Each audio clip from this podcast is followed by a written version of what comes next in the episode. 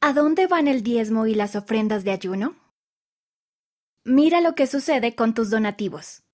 ¿Te has preguntado alguna vez qué sucede con los diezmos y las ofrendas de ayuno que das a la iglesia? Este es un breve vistazo a lo que sucede con ellos y al bien que hace por las personas a tu alrededor y en todo el mundo. ¿Cómo dar?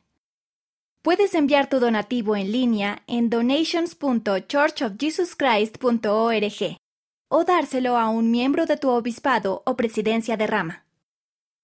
El diezmo. Dona el 10% de tus ingresos como diezmo.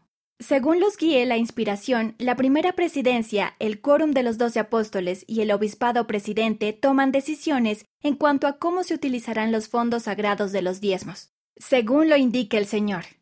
Entre muchas cosas, el diezmo solventa labores de bienestar y autosuficiencia, la obra misional, programas de educación de la Iglesia, investigación de historia familiar, construcción y mantenimiento de templos, iglesias y otros edificios, escrituras y otros materiales.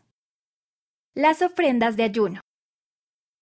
Pagar las ofrendas de ayuno es una oportunidad de ayudar a nuestros hermanos y hermanas con necesidades espirituales o temporales. Así es como se emplean.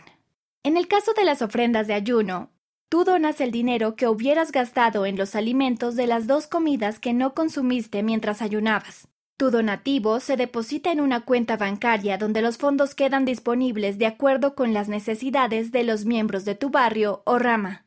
El obispo, la presidenta de la Sociedad de Socorro y otros líderes del barrio deliberan en consejo con espíritu de oración para determinar las necesidades de los miembros. Y las ofrendas de ayuno se pueden utilizar para ayudar a pagar alimentos, alquileres, gastos médicos u otras ayudas.